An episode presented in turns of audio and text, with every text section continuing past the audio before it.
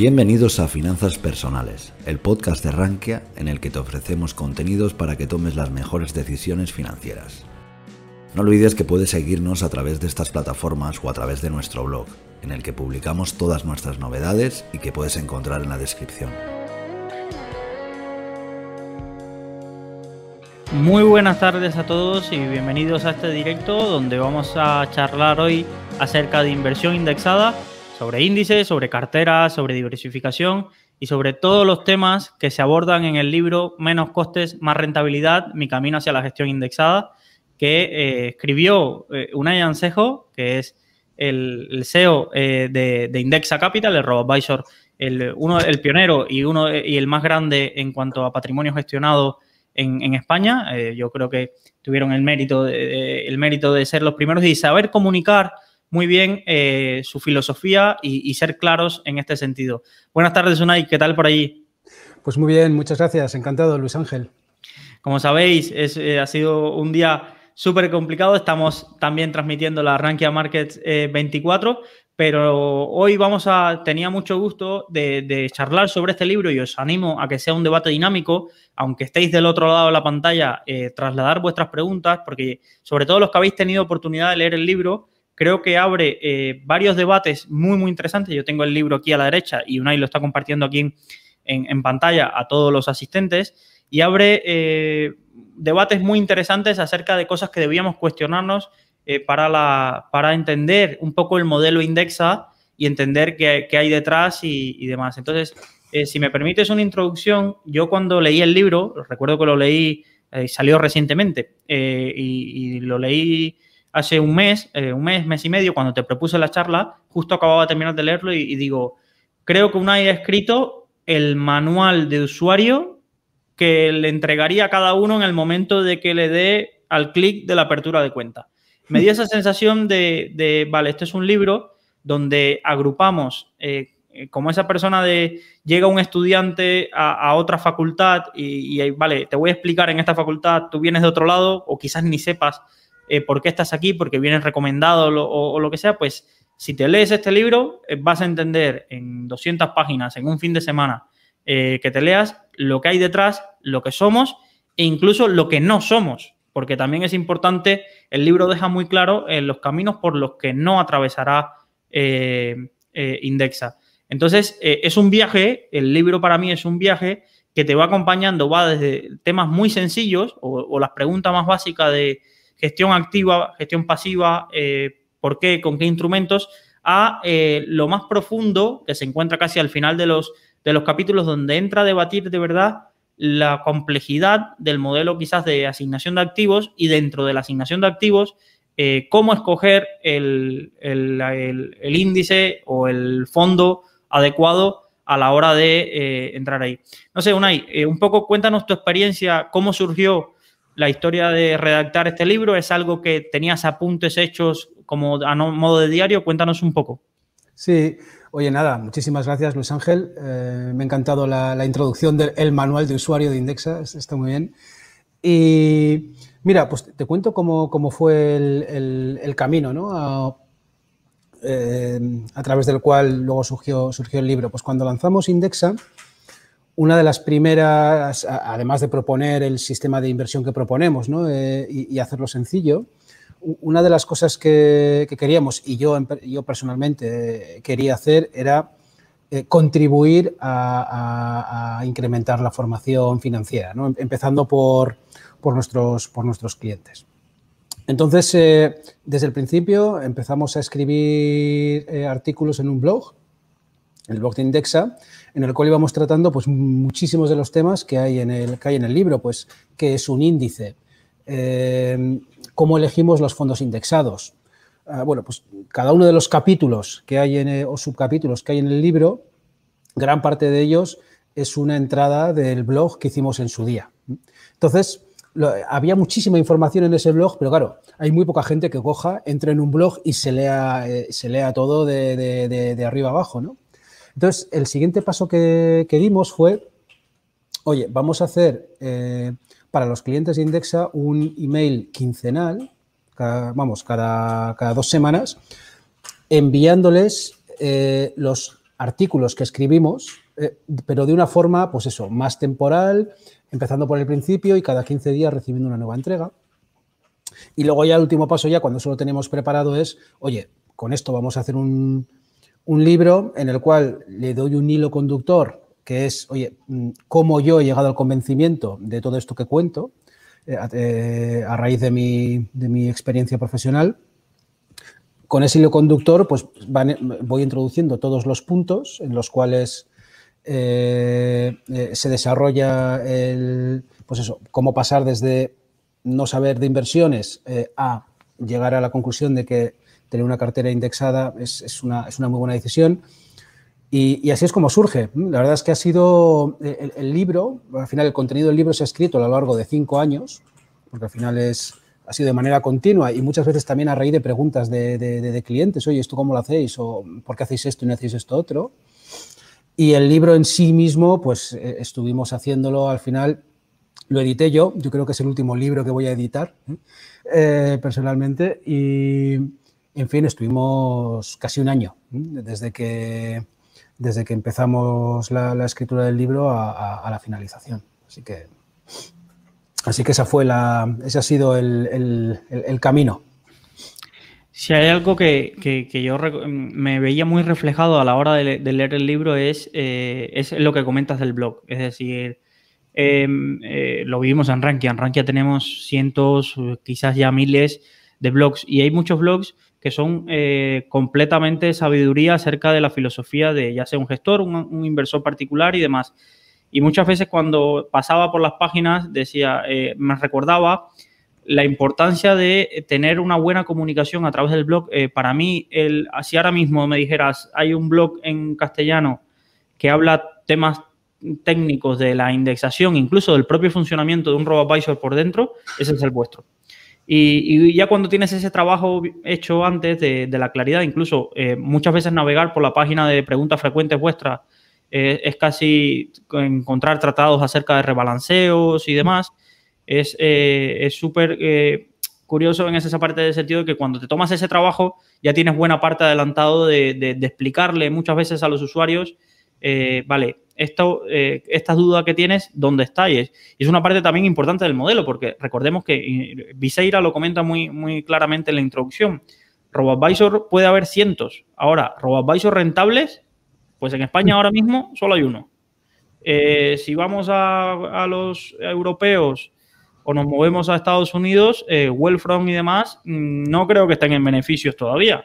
que el otro día veía que Wellfront estaba invertido por Chamat Palijapitilla, fue uno de los que también invirtió, pero, pero es, es uno de los modelos más claros, es eh, la, propia atención al cliente, en eso sí lo habéis tenido claro, que donde, donde otras entidades necesitan tener 30, 20 atención al cliente y demás, vosotros habéis tenido eh, desde François, que puede estar respondiendo como el primero en un foro no sé qué, más un blog donde tenéis el 95-96% de las preguntas habituales de un usuario están en el blog y en las preguntas frecuentes de, de, Indexa. Y eso yo creo que ha contribuido en, buena parte a, que esta parte del libro se convierta en, vale, eh, llegaste a Indexa, no sé por qué vía llegaste, pero, pero si quieres saber más de nosotros, léete el blog, lee las preguntas frecuentes y si ya quieres meterte en el mundo, pasa del capítulo 5 6 y ya entiende de verdad, planteate cuestiones acerca de,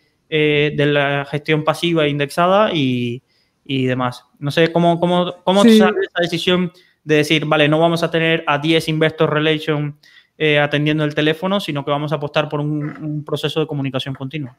Sí, aquí ya, has introducido a François, mi socio. Iba yo ahora mismo a hacer la mención es gran parte de la sencillez de la comunicación que hay en el blog y que hay en el, y que hay en el libro y de lo directo que es la comunicación, es, trabajo de François. ¿eh? lo, pongo en los agradecimientos. Estuvimos pensando inicialmente si firmarlo yo o directamente firmarlo los dos. Y finalmente decidimos firmarlo yo, eh, pues era una muestra más de la generosidad que tiene, que tiene François.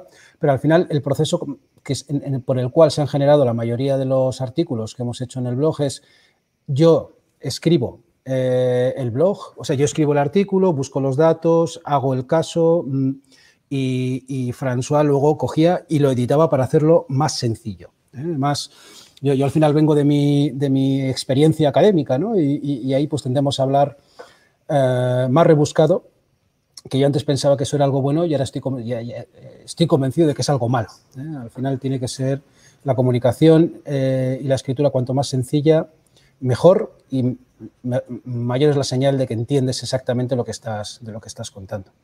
Así que, efectivamente, ¿no? lo que dices eh, se ve no solamente en cómo está redactado el libro, las, las facts, es, toda esa, mm, esa obsesión ¿no? por, explicar sencillo, fácil, para que los clientes tuvieran menos dudas eh, y si las tuvieran, poder ellos mismos informarse sobre, el servicio, pues ha sido la prioridad inicial. Es, al final esto tiene que, nosotros hemos montado el negocio de Indexa con bajo la hipótesis de cobrar pocas comisiones a los clientes, por lo tanto, nuestros costes tenían que ser bajos y el modelo no se sostiene si tienes que contratar eh, decenas de personas en atención al cliente o, en ingeniería.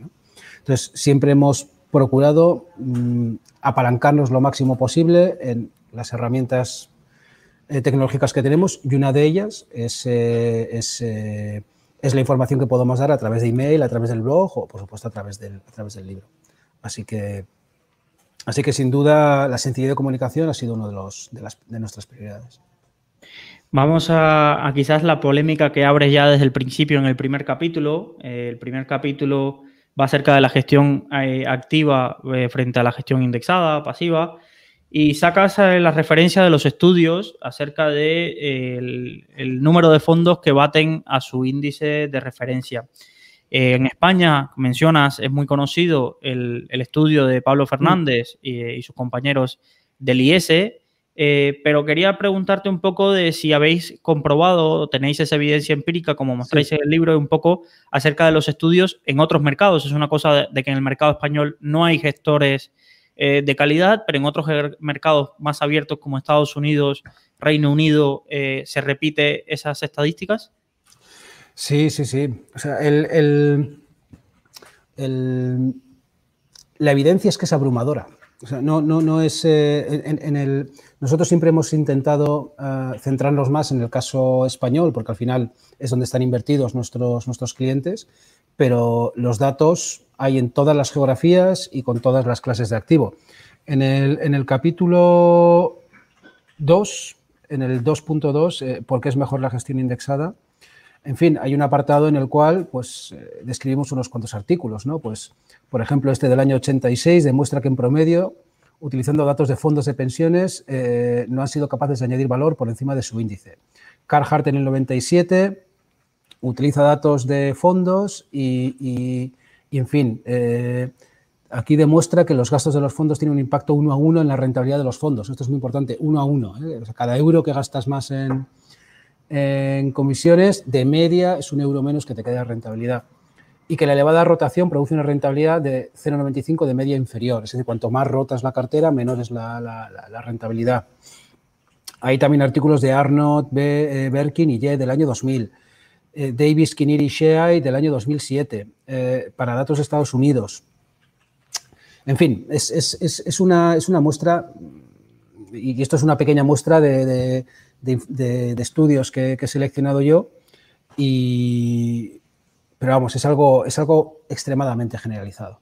Entonces, eh, y hay, una cosa, cuanto más amplio es, eh, es, la, es la, muestra eh, que estás eligiendo para hacer ese análisis, siempre mejor va a atender ese resultado para los fondos indexados. ¿Por qué? Porque durante más años se, va, se, va, se van a acumular las comisiones. Entonces, Mm, el, efecto que puede tener la suerte, al final eh, en, periodos cortos pues es muy importante, pero en periodos largos eh, se diluye. Y las comisiones, es así, se cobran sí o sí, la suerte puedes tenerla sí o no. Así que a mayor plazo, todavía más significativo. Y sí. No, tenías, había una tabla eh, que estaba eh, visionando aquí que también ah, eh, analizaba uno de los estudios, lo analizaba por categoría de activos. Analizaba por categoría de activos la diferencia entre los índices para ver cómo se distribuye incluso y era en casi todas las categorías de activos la diferencia era bastante clara. Esa, esa misma tabla, sí. Sí, este, este, es, un estudio que hicimos en el año 2016, lo hicimos en, Indexa con colaboración de, la Universidad del País Vasco, una universidad en la que yo colaboro como, profesor externo. Y en fin, ahí lo que cogimos fueron datos, datos de fondos de inversión españoles y dividimos por categorías, categorías las que define Inverco, que es la, Asociación de Fondos eh, eh, en España. Y, bueno, y cogimos varias categorías, global, renta fija mixta internacional, renta fija mixta, renta variable mixta, etcétera. Y ahí, aparecen las, más, las que más patrimonio tienen. Y, por coger un ejemplo, y cogimos la de eh, renta variable mixta internacional, que este es el gráfico que aparece en, en, lo que estoy mostrando ahora, cogemos ese porque es, en, la renta variable mixta internacional es lo más parecido a lo que hace Indexa. ¿eh? Indexa finalmente a nivel global y renta fija mixta o renta variable mixta y el, y el perfil más, más agresivo es, es, incluso renta variable global. Entonces pusimos renta variable mixta y ahí el gráfico con la línea sólida son los fondos indexados de riesgo similar a renta variable internacional y la línea punteada pues son los fondos de gestión activa. Entonces, bueno, pues se puede observar que en esos 10 años, mientras que los fondos españoles pues, eh, apenas obtuvieron el 20% de rentabilidad acumulada, los fondos indexados de, riesgo, fondos indexados, eh, que no, no, eso es muy importante, no, no, índices, sino fondos indexados, es decir, eh, fondos invertibles, pues tuvieron un 70. Al final es cinco veces más de rentabilidad. en 10 años y, bueno, si ves otras clases de activo, pues el resultado es similar. Entonces, mm, en fin, ese estudio que hicimos, pues afianzó eh, para datos españoles y para esta, para esta época, pues lo que dicen muchos otros, lo que dice el estudio de Pablo Fernández que has comentado para España y, lo que comentan muchísimos otros informes. Espiva, por ejemplo, es un, informe muy interesante que se publica semestralmente, que es, gratis, se puede consultar libremente y, y lo hace a nivel global también. Así que esto que la gestión indexada a largo plazo es más rentable que la gestión activa y que la mayoría de los fondos lo hacen peor que los fondos indexados equivalentes, es, algo cierto en diferentes periodos de tiempo, en diferentes geografías y así que, en fin, es, eh, y, luego además hay una demostración muy clara, eh, un, experimento mental que hace, que hace eh, Warren Buffett y que me gusta mucho contar, que es ¿no? Imaginemos que hay una, hay una sala donde hay 100 inversores, 50 activos y 50 pasivos. Entonces, mm, cada uno de los dos grupos compra la mitad de, todas las acciones que hay, eh, pongamos, en, Estados Unidos. entonces, y se quedan 10 años quietos. Los, pasivos se quedan quietos, compran y mantienen a vencimiento durante esos 10 años y los otros empiezan a, hacer trading entre ellos. Los activos, uno vende, el otro compra, eh, pagan a gestores, pagan a asesores, pagan a consultores eh, y pasan 10 años también. Entonces, es, una certeza matemática que como grupo y antes de comisiones, los dos grupos van a tener la misma rentabilidad porque han invertido de saque en las mismas acciones, eh, por, por hipótesis. Claro, después de comisiones, en media, los que han hecho gestión activa van a tener muchas menos, mucha menos rentabilidad, porque estos han pagado comisiones altas y los otros no. Y entonces, de los de gestión activa, que habrá uno o dos que lo hayan hecho mejor, eh, pues sí, pero la gran mayoría lo habrán hecho, lo habrán hecho peor. Eh, y eso, eso esa, ese experimento mental que queda muy claro, pues cuando uno vea los datos, va a los datos, pues efectivamente es lo que observa.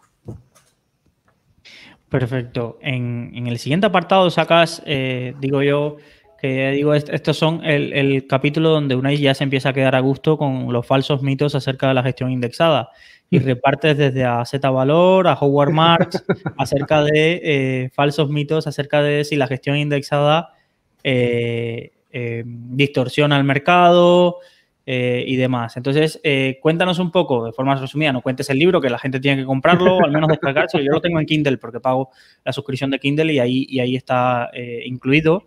Pero cuéntanos un poco acerca de, si me tuvieras que decir los tres mitos y las frases así que más recuerdes acerca de la gestión indexada, que la escuchamos todos los días. En todas las no hay una conferencia value que no salga que la culpa de todo sois vosotros que estáis hinchando los activos.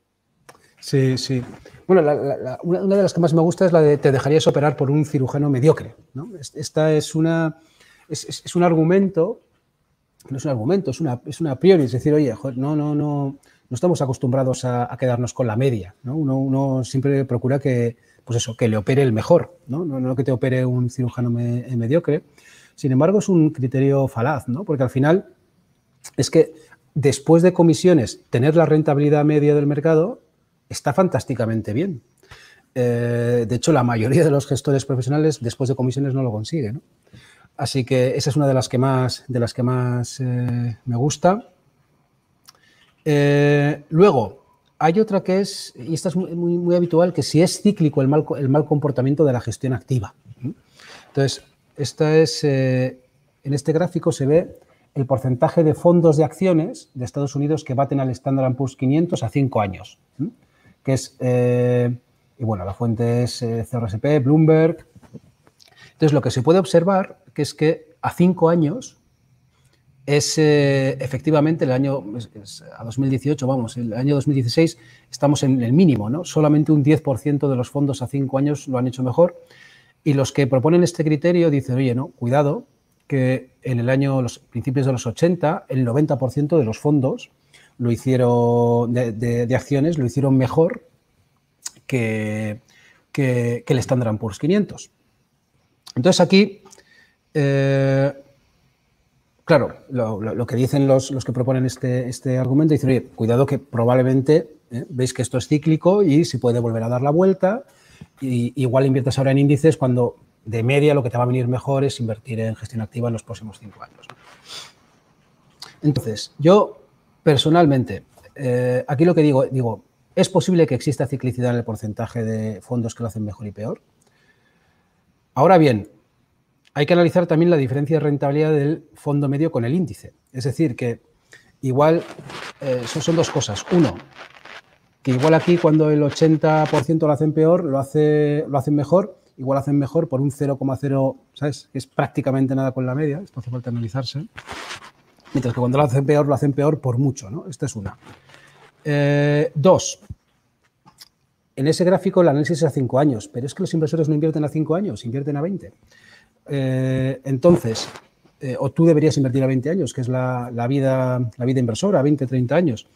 Este gráfico, si en vez de a 5 lo haces a 10 o a 20, va a salir muchísimo menos cíclico. Y en el libro hago una, hago una muestra sobre este, sobre este análisis. por tanto, yo sí que creo que hay cierta ciclicidad. Eh, ahora bien, esa ciclicidad en los años 80, ¿qué ocurría? Que los, la mayoría de los fondos estaban invertidos en empresas pequeñas y eso también es algo que, cuento en el libro. Entonces,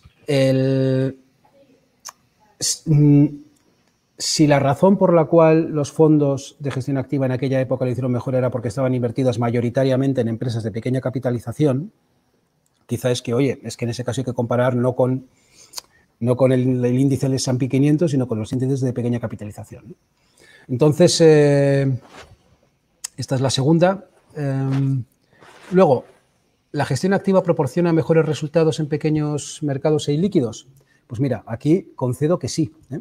es eh, efectivamente la, gestión activa. En un, pongamos un, ejemplo, que no sea un mercado, ¿eh? Eh, pongamos en, el capital riesgo. Pues efectivamente, si no hay precios de mercado donde muchísimas personas estén opinando sobre el precio de los activos y donde la información se recoja de manera instantánea, cuando al final tú estás haciendo, negociando con otra persona cara a cara y lo que tú sacas de más es lo que el otro saca de menos, Em, probablemente el talento sí que tiene un valor. Si tú consigues negociar mejor las cláusulas en una compraventa y el otro las negocia peor, pues eso es algo que te puede sacar en contra del otro. Entonces, ahora bien, fíjate, es en mercados pequeños e ilíquidos. Entonces, por definición, eso tiene que ser una parte pequeña de la cartera de los clientes, eh, por definición. ¿eh? O sea, no, puedes tener eh, tu cartera eh, invertida en cosas que son pequeñas y, poco líquidas. Y bueno, luego pongo ahí un par de artículos de referencia en el que eh, siempre sea, bueno, eh, siempre se ha pensado que los fondos de capital riesgo tienen persistencia, que significa que los buenos fondos de capital riesgo, precisamente por esto que cuento, eh, tienden a ser siempre los mismos a lo largo del tiempo. Bueno, pues un artículo que, que, salió eh, recientemente, lo que se veía era que sí, que, que, tienden a ser mejores los que mejor lo hacen, pero que a largo plazo esa mejoría vuelve a la media. ¿Qué pasa? Que esa mejoría de vuelta a la media ocurre durante un tiempo mucho más largo de lo que ocurre en mercados líquidos de, fondos de gestión activa. Y bueno, estos son los tres, los tres Bueno, hay un cuarto, vale. Eh, si todo el mundo estuviera indexado sería el caos, que este es, eh, esta es otra muy habitual. Ah, entonces aquí hay dos cosas. Uno, probablemente nunca lleguemos a una situación en la cual eh, eh, haya tan poca gente eh, decidiendo sobre el precio de los activos, haciendo gestión activa, como para que no se formen bien los precios de los activos. Yo creo que es muy difícil de saber, pero basta con que haya una pequeña proporción eh, de... Yo creo bastará con que un 2-3%, un 5% de lo que capitalizan los mercados se estuviera gestionando activamente, es decir, que hubiera transacciones día a día, para que eso estuviera bien valorado. Al final, lo importante es la valoración en el margen. Así que no se llegaría ahí y en caso de que se llegaría, de que se llegara, perdón, eh, pues bueno, pues sí, probablemente lo que ocurriría es que en ese caso, mm, al no haber una eh, fijación de precios eh, correcta, pues aquel que tenga más capacidad de análisis y el que tenga mejor acceso a la información, pues probablemente podría sacar rentabilidad a costa de otros, a costa de otros gestores activos, nunca de los gestores indexados que se mantienen. Ahí uno de los, de los más habituales que, se suele escuchar también era acerca de, en Estados Unidos, indexate, pero si te vas a emergentes, ahí búscate un fondo porque eh, lo, harás mejor. Esta este es muy típica. la escucho, tengo la suerte de moderar mil webinars. Entonces te dicen en muchos sitios. En Estados Unidos es muy eficiente el mercado porque hay mil personas, no sé cuántas, mirándolo y demás, todos los ojos están ahí, pero en emergentes la gestión activa genera valor. ¿Tienes algo a mano por ahí? Jo, pues em, yo creo que buscando el informe de Spiva eh, se, puede ver, ¿eh? porque ahí van por, mercados, pero ahora mismo a mano no, no, no lo tengo. ¿Qué creo que saldrá? Eh, probablemente saldrá que no será un 90 ni un 95, pero ya te digo yo que no va a ser menos de un 50. el porcentaje de fondos de gestión activa que lo hacen peor que, los, que, el, que, que el índice, que el índice de mercado, que, el fondo indexado. Entonces voy a ver si es PIBA emergentes, a ver si sale algo rápido y si sale...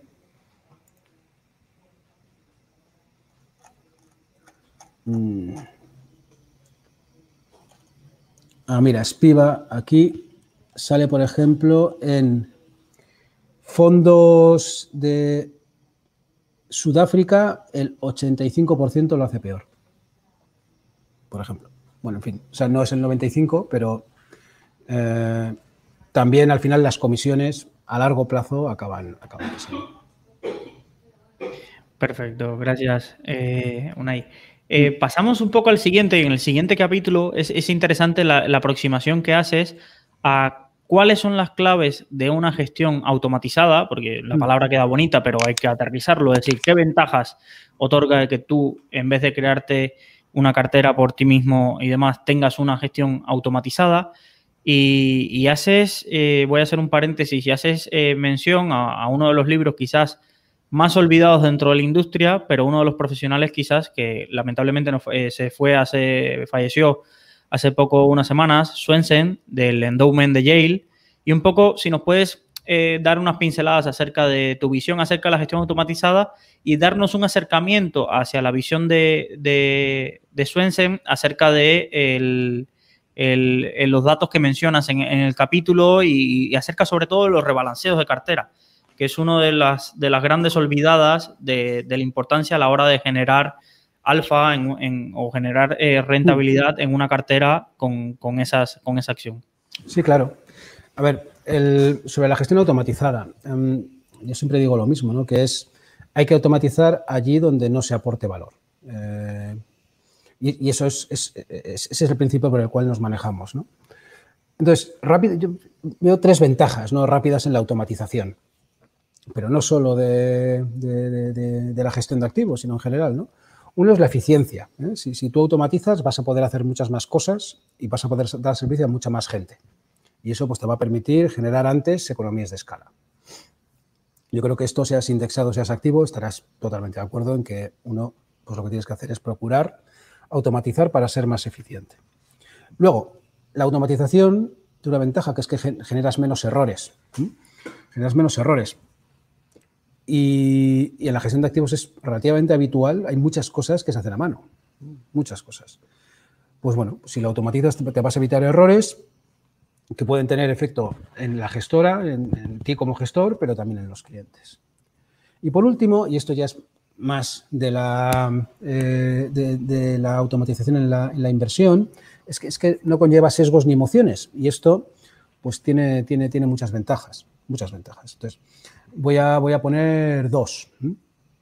Eh, la primera es eh, realizando aportaciones periódicas en un momento concreto, tú vas a poder, que eso se dice fácil, pero luego hay que hacerlo. ¿eh? O sea, es, todos los meses voy a invertir tanto, pues tienes que meterte tú, hacerlo, igual un mes no puedes, o ese día pues, no estás, o estás de viaje, no lo acabas haciendo. Si lo automatizas, pues vas a poder conseguir invertir no en el mejor ni en el peor y además te vas a distanciar del mercado, no vas a estar esperando al mejor o al peor momento para invertir, con lo cual mm, no vas a tener el sesgo que habitualmente tienen los inversores, que es eh, vender en las caídas y, comprar eh, tras las subidas, sino que te va a permitir invertir de manera periódica, que es mucho más razonable que intentar eh, buscar el mejor momento. Eso es uno. Y luego dos, y esto ya va más en el en, el servicio que damos los gestores automatizados es, tú cuando tienes una cartera definida, pues por ejemplo un 50% de acciones y un 50% de, de, bonos, el mercado va a hacer solamente por la evolución que ese 50-50 pasa a ser un 60-40, un 70-30. Mm, entonces, claro, hay dos opciones. Estás tú todo el día ¿no? vigilando eh, para ver cuándo hay que hacer el rebalanceo, te lo apuntas a hacerlo en ciertos momentos del año, lo que sea pero si lo automatizas puedes estar permanentemente revisando si eso está bien eh, eh, ajustado o no y en ese momento reajustar. Entonces, y ahí es donde hilo con Swensen, porque Swensen lo que, lo que estima, y esto es, complicado a ver si lo explico bien, es que se puede obtener una rentabilidad un 0,4% anual superior si rebalanceas, si reajustas periódicamente. Y es un argumento complejo. Y el argumento es el siguiente. Él, lo, que, lo que coge es, eh, la, la, hipótesis que hace Swensen es, dice, oye, si tú no reajustas y inviertes un 50-50, ¿no? aquí inicialmente estás en un 50-50, si no haces nada, el peso en acciones, que es la línea más clarita, pues desde el año 92, en el 99 acabas teniendo un 70%. Y claro, en el año 2000 es cuando empiezan las caídas y caes desde un 70, no caes desde un 50. Entonces, caes desde un perfil de riesgo muchísimo más alto que el que eh, deberías, debieras tener, que es un 50. Entonces, lo que dice, el argumento que dice es, a ver, si tú no reajustas y eh, eventualmente vas a tener un riesgo cuando haya caídas muy superior al que tienes, pues vamos a hacer el siguiente análisis que es, oye, invierte directamente desde el 70%. Es, eh, y, el, análisis que hace es, oye, ¿cuánta rentabilidad adicional se puede obtener en vez de invertir sin reajustar a invertir con el riesgo máximo que tendrías, ¿eh? sin reajustar? Y eso lo que sale, le sale eh, para este periodo y esta muestra es un 0,4%. Yo, no sé si es 0,4, si es 0,5, si es, no lo sé. Eh, yo creo que eso es algo que depende muchísimo de la muestra. Voy, voy, a, voy a sacar ahí la pregunta. ¿Y a qué nivel de desviación deberías ajustar? Sé que Indexa creo que lo hace al 3%, ¿no? De desviación de, las carteras. Entonces, ese nivel, ya entrando un poco más en la cartera, eh, ¿cómo se estableció en el comité que la desviación debía ser un 3? Porque perfectamente podías esperar un 5 o un 10 y evitarías costes, costes de, de gestión, de de porque los rebalanceos no son gratis, las personas tienen que entenderlo, un rebalanceo no es gratis. Entonces, mm. eh, ¿por qué el 3% de Indexa? Sí, actualmente es un 2,5 y es un 2,5 eh, que tiene que sobrar en un fondo y tiene que faltar en otro. Entonces, una cartera con 8 fondos, pues uno, si uno pesa un 30, uno tiene que, mm, le tiene que, tiene que tener, por ejemplo, 32,5 y otro que debiera estar en 10, pues que tenga 7,5. Entonces, en ese caso se hace el, traspaso y además siempre con un mínimo de 300 euros para no andar haciendo transacciones pequeñas sin valor.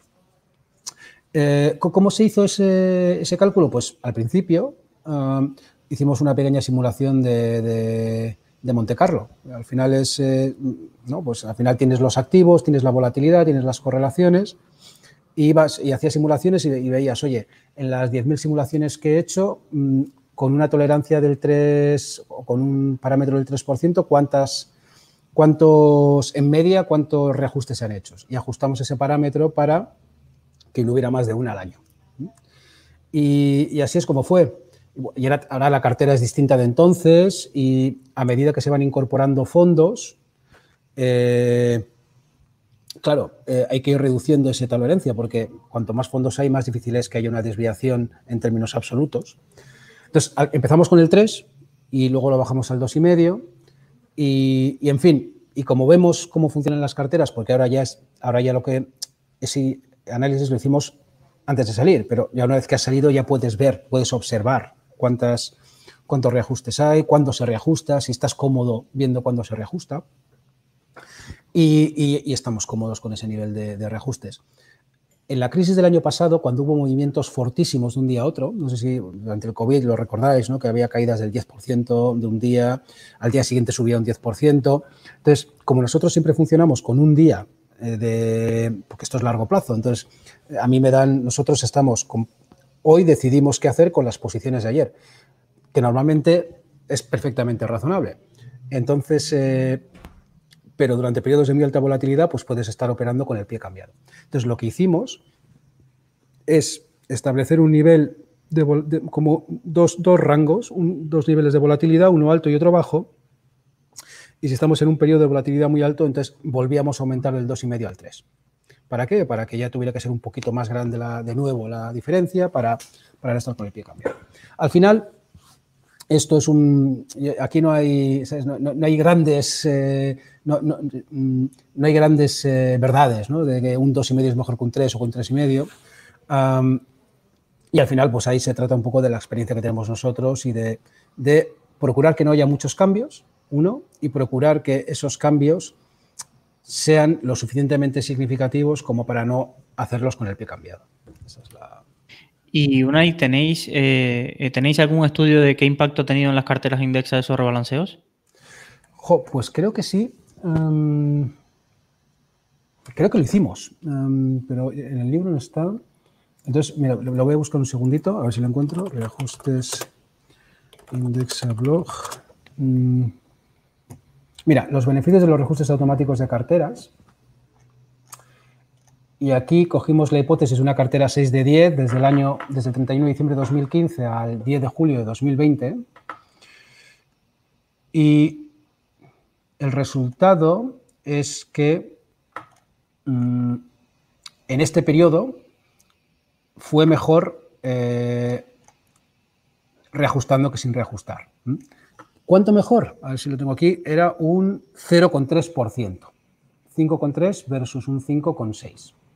Ese es el, ese es el resultado. Está en el, en el, blog, en un artículo que escribimos en el 28 de, de julio. De nuevo, eso depende de la muestra, depende de, muchas cosas, ¿no? Pero al final, ¿no? ¿Qué, ¿Qué, hay detrás? Lo que hay detrás de un reajuste automático son dos cosas. Uno es estar siempre en tu perfil, de tal manera que, jolín, que si luego caes, pues caigas desde un nivel razonable, ¿no? Desde, desde uno con mucho más riesgo, ¿no? Esa es una. Pero luego la otra, la que subyace, es que el reajuste lo que va haciendo siempre es vender aquello que se ha apreciado más en términos relativos. Entonces, de alguna manera, siempre estás vendiendo lo que se ha apreciado y eh, comprando lo que, se ha, lo que se ha depreciado en términos relativos, que a priori es algo que parece que, parece que, es, que es razonable. Llegamos a, a, un poco al ecuador del libro y sacas el, tradicional. Incluso llevamos 40 minutos del directo y ya han salido las típicas preguntas acerca del perfil de inversor. Entonces, mm. el perfil de inversor eh, es, algo que lo, realiza desde un asesor financiero hasta una entidad bancaria cuando le intentan eh, vender un producto y demás. Vosotros elegís por un modelo cuantitativo y defendéis las ventajas del modelo cuantitativo para evitar el sesgo del perfilador, claramente. Eh, y, sobre todo estamos en la misma diapositiva. Me, resulta curioso porque creo que esta es una tabla que, da mucha amiga. Es decir, eh, ¿creéis que eh, ese es el perfil de inversor que hay en, en, España y que se acerca a vosotros? ¿O que los sesgos de las preguntas del perfilado automático de Indexa conlleva que se concentre todo su perfilado en esos porcentajes o que se vaya sobre todo al, perfil 10. No sé, cuéntame un poco, hmm. cuando analizáis el perfilado, y sobre todo viendo esta tabla, eh, si escuchan, si alguien luego nos está escuchando vía, podcast, porque seguro lo sacamos en, vía podcast, estaremos, estamos viendo una tabla acerca de los resultados de, por agrupados eh, por perfil de, riesgo, eh, cuántos clientes hay en Indexa. Un poco, Unai, realiza un poco esta, una reflexión acerca de esto y cómo, lo habéis visto. Sí, sí. Mira, yo, creo que voy diciendo cosas que me, que me, surgen. ¿no? Es, lo primero es que este, este gráfico que aparece aquí, bueno, pues es una gráfica en la cual es como una distribución normal centrada en torno al perfil 7, que es aproximadamente un 60% de renta variable. Y luego hay, hay un, dato que es, oye, el perfil 10 se nos agrupan muchos más clientes de lo que parece que debiera ser por la, por la distribución. Entonces, si tú cogieras y esta misma gráfica la hicieras para la distribución de riesgo que tienen los clientes en fondos de inversión en España, te saldría una montañita en el perfil 1, 2, 3 y luego de ahí para abajo decreciendo. E, e, eso es lo que hay en fondos de inversión en España. Hay renta fija, renta fija mixta, un poquito de renta variable mixta y prácticamente despreciable renta variable. Eso es lo que hay. Entonces, eso para mí es un error, sin duda. O sea, y, es un error que confluye en varios, varias causas. ¿eh? Varias causas. Una es que a los distribuidores de fondos de inversión, a los bancos, lo que no les interesa es tener problemas con los clientes. y y esos problemas con los clientes los tienen cuando pues, alguien que mm, no entiende lo que está comprando, eh, pues de repente cae. Entonces, eh, yo creo que ahí hay cierto sesgo, uno, de los clientes que piden menos riesgo del que, del que pueden, y dos, que el banquero, pues, en fin, dice, oye, mira, pues ponte aquí, eso me va a dar menos problemas, van a pasar 10 años, no vas a tener más dinero, pero tampoco mucho menos. Y, yo, en fin, yo voy a seguir cobrando mi 2% anual y, ya está. Entonces, ¿y qué ocurre? Que es que para tener rentabilidad a largo plazo, una es pagar menos comisiones, pero la segunda es exponerte al riesgo. Eh, y, para mí uno de los principales éxitos de Indexa es que hemos sido capaces de tener una gráfica como la que aparece ahí, donde tenemos a la mayoría de los clientes asumiendo entre un 50 y un 60% de renta variable, que es donde están de media la banca privada. O sea, tenemos un perfil de banca privada cuando tenemos clientes que son de banca privada y no de banca privada. Y esto para mí es un éxito porque ya el mero hecho de que la inversión media sea un 60% de renta variable va a hacer que los clientes en Indexa tengan más rentabilidad que si estuvieran en otro sitio donde tendrían menos riesgo. Esa es la primera reflexión y yo creo que es la más, la más importante. La segunda, oye, que se me agrupan los clientes en el perfil 10. Eso lo que, está, lo que estaría quizá indicando, oye, ¿por qué no un perfil 11 y un perfil 12? Eso si los incluyeras, pues tendrías esa, curva. Y en fin, yo creo que ahí básicamente es que tenemos, sí que hay dentro de los clientes que tenemos, tenemos, mm, la media es un poquito más joven de lo que es eh, la media poblacional, entonces hay un perfil un poco más alto. Y luego sí que tenemos, yo creo, eh, clientes todavía, ya tenemos 40.000, con lo cual hay de todo, pero aún así yo creo que un inversor que eh, invierte en Indexa a través de Internet, en fondos indexados, pues al final, mm, a no ser que haya invertido de oídas, eh, gran parte de los que tenemos ya son inversores que entienden bien, que comprenden el riesgo y que lo asumen y, y se van al perfil, al perfil máximo. Yo creo que esas son las dos, Sí, sí, está claro. En esa parte, te quería hacer una pregunta. Evidentemente, ya, ya Indexa tiene un, tamaño y mm. una cantidad de clientes. Eh, ¿Ya el, cliente institucional da el paso a utilizar a Indexa como su vehículo para carteras indexadas diversificadas? ¿O sigue, o la gran masa de clientes sigue siendo eh, retail o particular? Bueno, depende de lo que entiendas por institucional. Lo que sí tenemos ya son family offices. Esto ya está, ya está ocurriendo y, y es decir, tenemos eh, clientes que tienen más de 5 millones de euros con nosotros. y familias que tienen más de 10. Eh, o sea, ya, ya poco a poco, pues bueno, eh, esos clientes que, que, sí que estaban, vamos, que entendían hace tiempo, que de hecho nos siguen de hace tiempo, ¿no? desde hace cuatro o cinco años, pero en fin, necesitas ya tener para que entre en patrimonios más altos, pues un volumen donde lo que pone ese cliente no sea significativo sobre el total, ¿no? porque al final no, eso, eso, eso, no lo quiere nadie, ¿no? que tú seas un, un 1% de la gestora o un, o un 10%, ¿no? eso no, no. Entonces, progresivamente lo vemos más, porque es que la solución que tenemos es igual de buena para el cliente de 10.000, de 100.000, de un millón o de 10 millones. Las carteras son muy parecidas en todos los, en todos los casos y, y en fin, yo, yo creo que es, a medida que vamos, que, que vamos creciendo, se irá incrementando. A los que no tenemos es a los gestores profesionales. ¿eh? Es decir, no, no, nos ha contratado BBVA para gestionar las carteras de sus clientes. ¿eh? Esto no, no. Pero yo creo que eso nunca llegará porque al final, en fin, eso probablemente lo, lo, lo, gestionen ellos. Eso, eso, yo creo que eso no, no. Lo que no va a ocurrir es como BVA que delegue la gestión, por ejemplo, en BlackRock. Eso puede ocurrir. Pero en Indexa, que también tenemos cliente final, pues lo dudo un poco más, pero nunca se sabe. ¿Y, y, y en qué tipo de carteras invierte en ese institucional? Eh, pasa, ¿cómo, ¿cómo, es? Pregunta totalmente de novato, ¿eh? Es decir, pasa un perfilado de riesgo, al ser determinado patrimonio eh, pueden elegir un poco en qué situación situarse, un poco si nos puedes dar, es algo que no, no, nunca había leído. Sí, sí en fin, el, el, el, perfilado que hacen nuestros clientes de mayor patrimonio es exactamente el mismo que, que hacen todos. ¿Qué ocurre? Que lo que ponen pues, es un patrimonio mayor, con lo cual en esta cajita de aquí la capacidad de asumir riesgo va a ser siempre alta. Es decir, va a tener mucha capacidad de asumir riesgo. Y básicamente lo que va a definir su perfil no es tanto la capacidad, sino que va a ser su tolerancia. Es decir, puede asumir mucho riesgo, pero ahora la pregunta es, bueno, ¿y cuánto riesgo quieres asumir? ¿Poco o, mucho? Si es mucho, es fácil, es un cliente arriesgado, ya está, tiene mucha capacidad, tiene mucha tolerancia, mucho riesgo. Ahora bien, si está en medio, pues ahí es cuando surgen las dudas. Y eso es lo que con el algoritmo eh, que es público, eh, lo, lo, no sé si lo pongo en el libro, pero en la web está. Pues lo que hacemos es una media ponderando siempre al más, al más bajo de los dos valores, la capacidad o la tolerancia. Y, y en fin, vamos, es, es, es el mismo perfilado y, y, y, les va bien, les va, les va bien. Vamos un poco al, al, como yo llamo yo, a la mar del cordero, que es el capítulo 6. Eh, vale. Para mí, la persona que, que quiera hablar acerca del el diferencial de un robo-advisor, eh, para mí tiene que, aquí es donde tiene que entrar.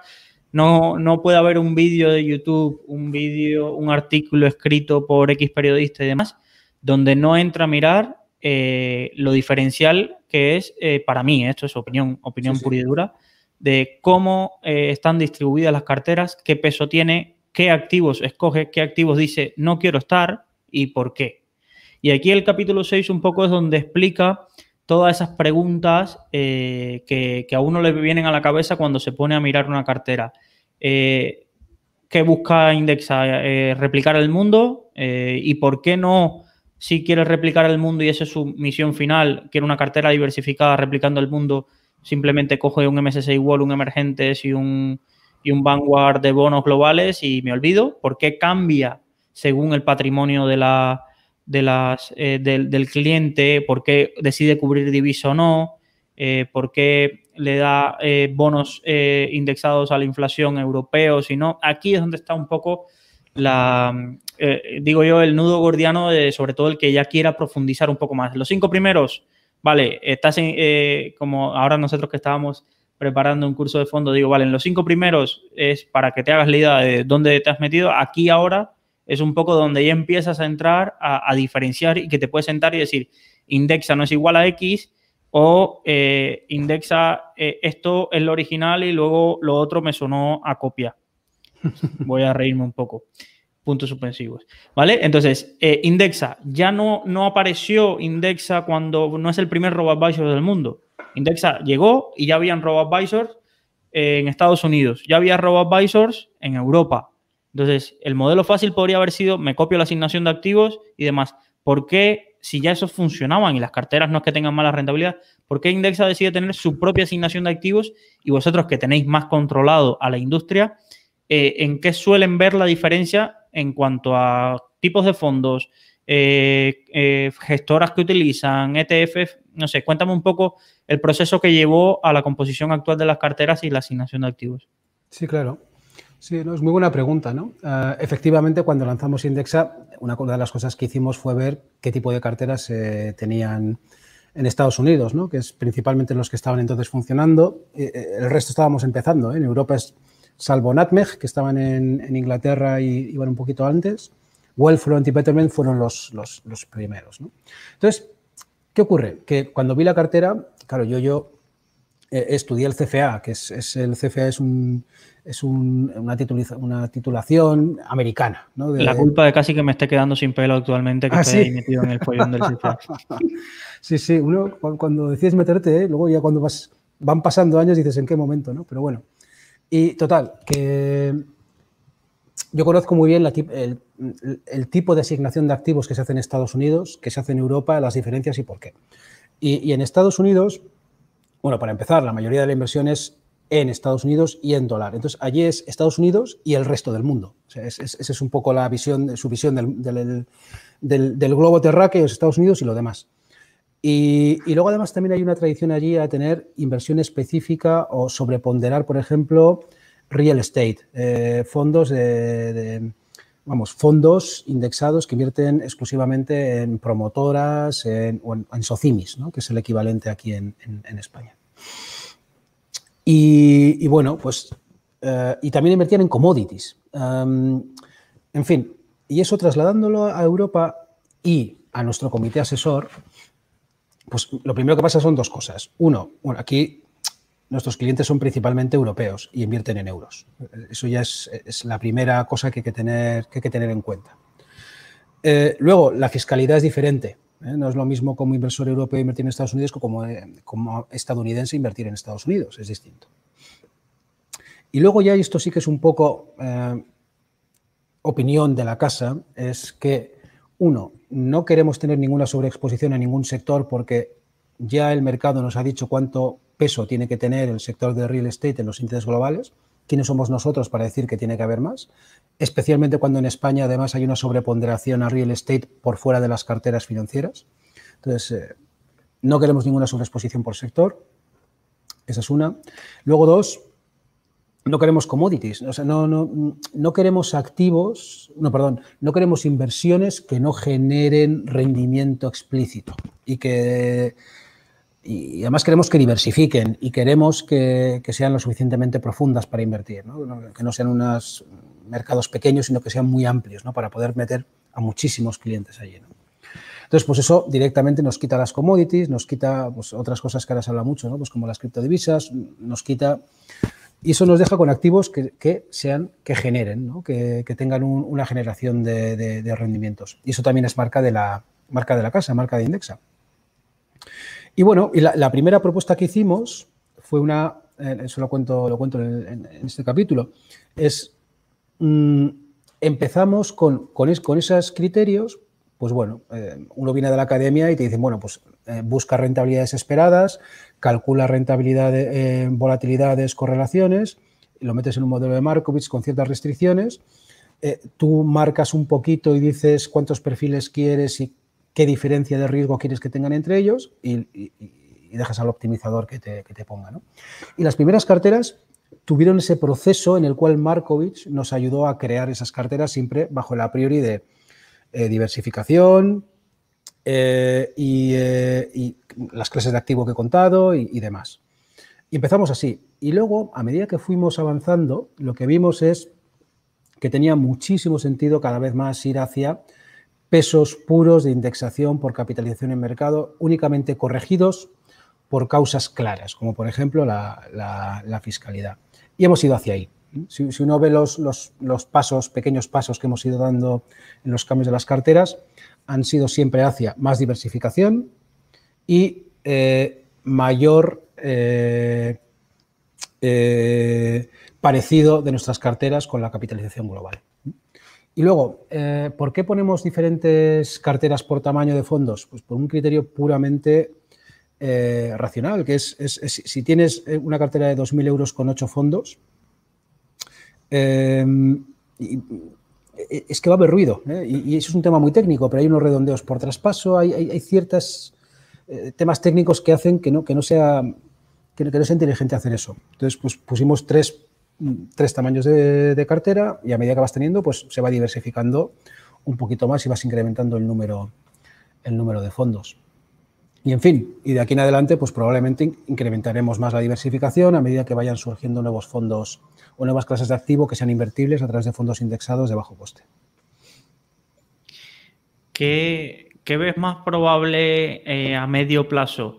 La inclusión de alguna clase de activo o la variación de pesos dentro específico de la distribución que tienes ahora? No, eh, lo, que va a ocurrir en el, siguiente cambio es que incluiremos, incluiremos nuevas clases de activo. Y en, dos sentidos. Una, eh, para diversificar la cartera de renta fija de las carteras de más de 10.000 euros, incorporar eh, Estados Unidos y luego incorporar small caps en algún momento. Y probablemente aprovecharemos esos cambios para hacer pequeños cambios en la, dirección que te, he comentado. De ir ajustando más, por ejemplo, pues una cosa que ahora, que miramos mucho más pues es que los gobiernos pesan un 60% en la capitalización, bueno, en el total de emisiones que hay a nivel global, pues ir más hacia ese peso, eh, en fin. Fijarnos más en cuánto hay emitido para no tener nosotros que decidir cuánto ponemos, sino que miramos es cuánto hay puesto a nivel global y lo adaptamos. Espero que no haya periodistas que luego nos roban la exclusiva. broma. Eh, nada, eh, abres otro debate interesante en este capítulo. Mm, ya te digo, este capítulo aquí es donde es el más técnico, quizás el que más eh, hay que leer con calma para entender un poco todos los, debates que abres. Y es acerca el de cubrir divisa o no. entonces, si nos puedes comentar acerca de la visión, porque es una decisión y que tiene un impacto en la rentabilidad y en los costes. Entonces, cuéntanos un poco. Sí. Mirad, es. A ver, si, encuentro las tablas que quiero poner. Sí. básicamente, eh, os cuento el resultado y luego os, cuento las cifras. ¿no?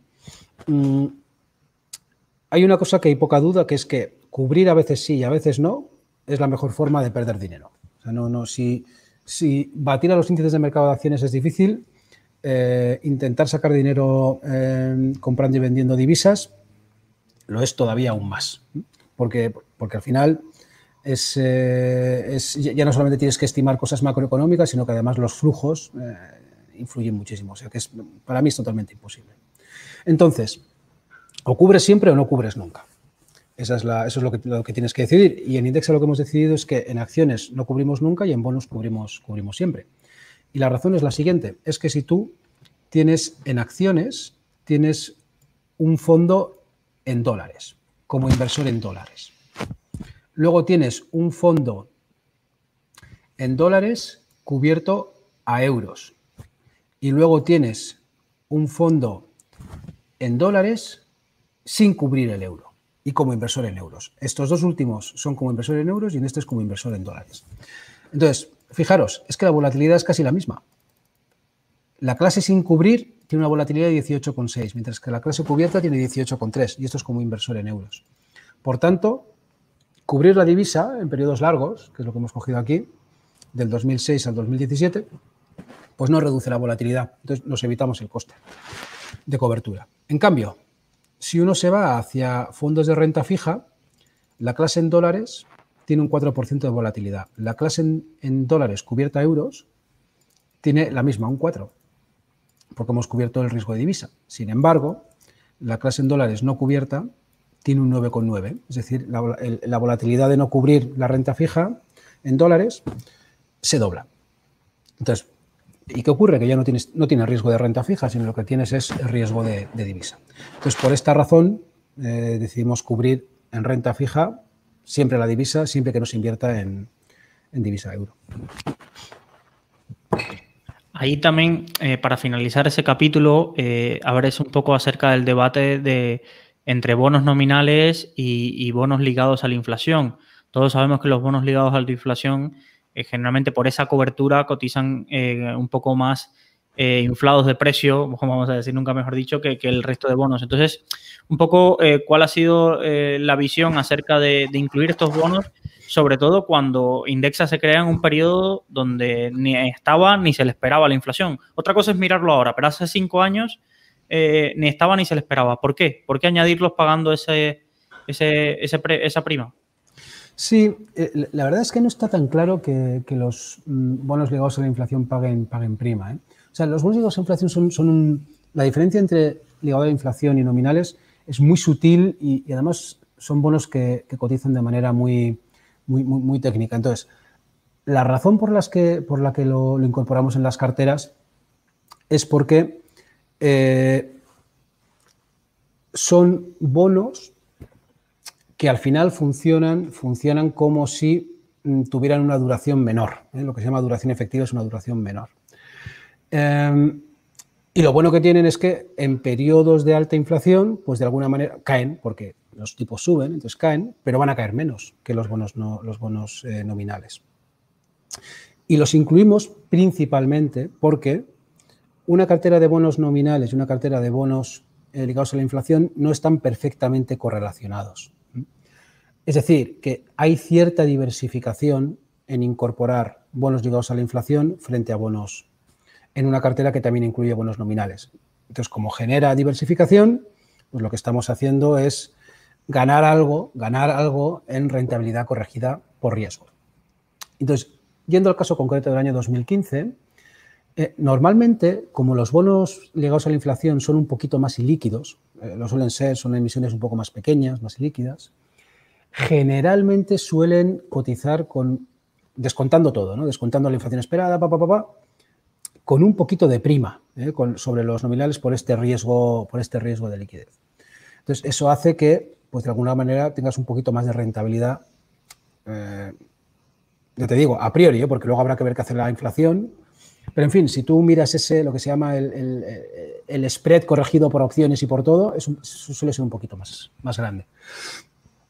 Y, al final por eso, por eso decidimos incorporar. Yo, siempre he pensado que los bonos llegados a la inflación eh, se conocen poco, em, son, muy adecuados para mucho cliente conservador porque al final, eh, bueno, pues lo que te aseguran es una rentabilidad por encima de la inflación. Ahora esa rentabilidad, por cierto, es, negativa, ¿eh? pero bueno, en su momento era, era, era positiva.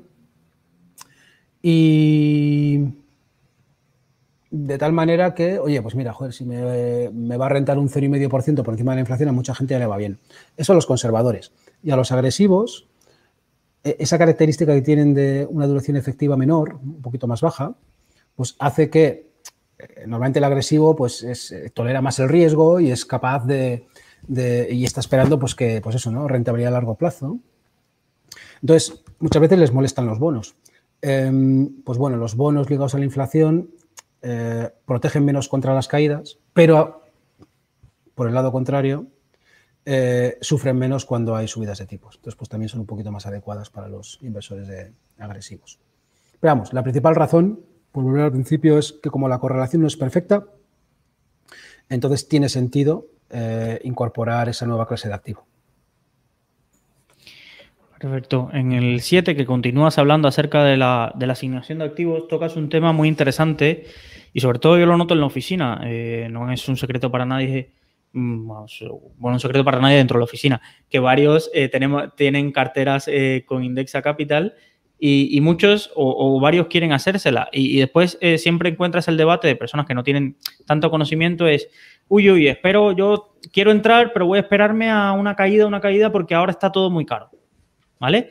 Y ahí sacas un poco el debate de cuándo es el mejor momento para invertir, el DSA, eh, si invertir todo de golpe y, vas a estudios. Y sobre todo hay una, tabla que hablas acerca del inversor con suerte o el inversor sin ah, suerte, que para mí es el resumen claro eh, de, de, que no hay debate y un poco, danos tu filosofía un poco acerca, acerca de esto y la visión que tienes. Y si nos puedes contar incluso, eh, si, tienes esos datos a mano, de qué tipo es el inversor de index, esas personas que hacen eh, inversión periódica y cuando hay una caída extraordinaria entra flujo de dinero, o son generalmente personas que entran y cuando se crean la cuenta lo abren todo de golpe y luego no hay tantas aportaciones. Un poco cuéntanos acerca de, tu visión, eh, digo yo, técnica o metodológica acerca de qué es lo mejor, según lo que has leído y demás, y luego, en la realidad, ¿qué hacen los usuarios?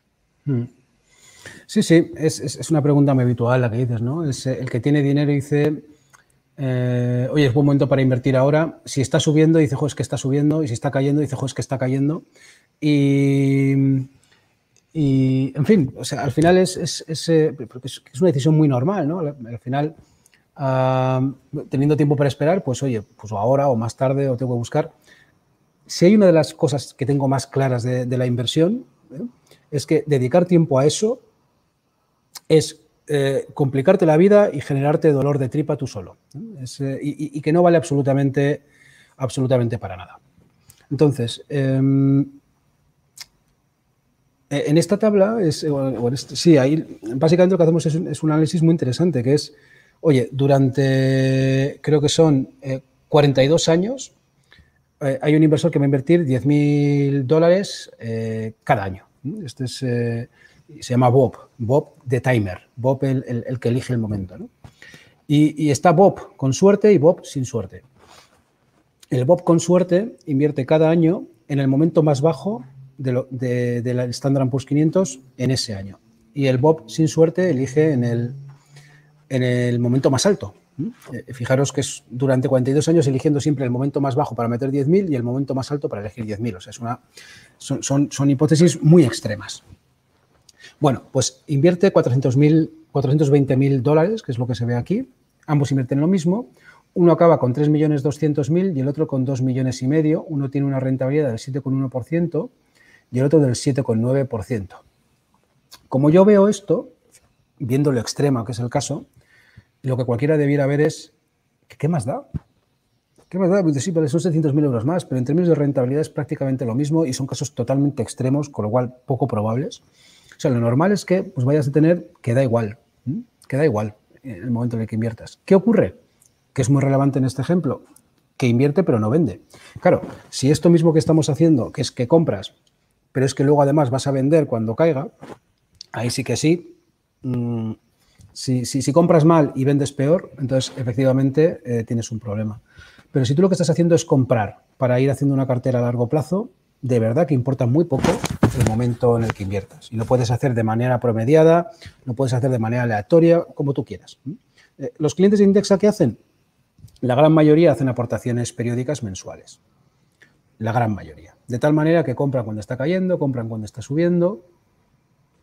Y, y la gran mayoría pasan del mercado, que yo creo que es una decisión muy correcta, es una decisión en la cual vas a vivir más tranquilo. Y, ahora bien, hay un porcentaje pequeño de inversores que siguen reaccionando al mercado. Y, por ejemplo, pues eh, el año pasado, durante el COVID, pues lo habitual es que haya retiradas eh, todos los meses, ¿no? De alguien que se compra su casa, lo que sea, eh, que es aproximadamente por un 0,6% del patrimonio y, durante esa época pues fue cuatro veces más en ese mes. Hubo cuatro veces más salidas. Acabó habiendo entradas netas porque entró más dinero que salió, pero en fin, hubo más salidas. Entonces, una de las cosas que yo calculo aquí, que no sé dónde, dónde anda, es un gráfico. A mí me gusta mucho hacer el seguimiento de rentabilidad de los últimos 12 meses con entradas. Y yo miro cada mes, marzo, abril, mayo, junio, Veo cuánto entra y cuál es la rentabilidad de los últimos 12 meses. Y veo si hay relación eh, con los clientes de Indexa. Y la hay. Y la hay. La hay, había, pero la buena noticia es que la hay, pero cada vez menos. Em, es decir, que nuestros clientes, pues como Indexa va bien, aportan más. Eh, o los existentes, pero además vienen más nuevos porque ven que Indexa va bien.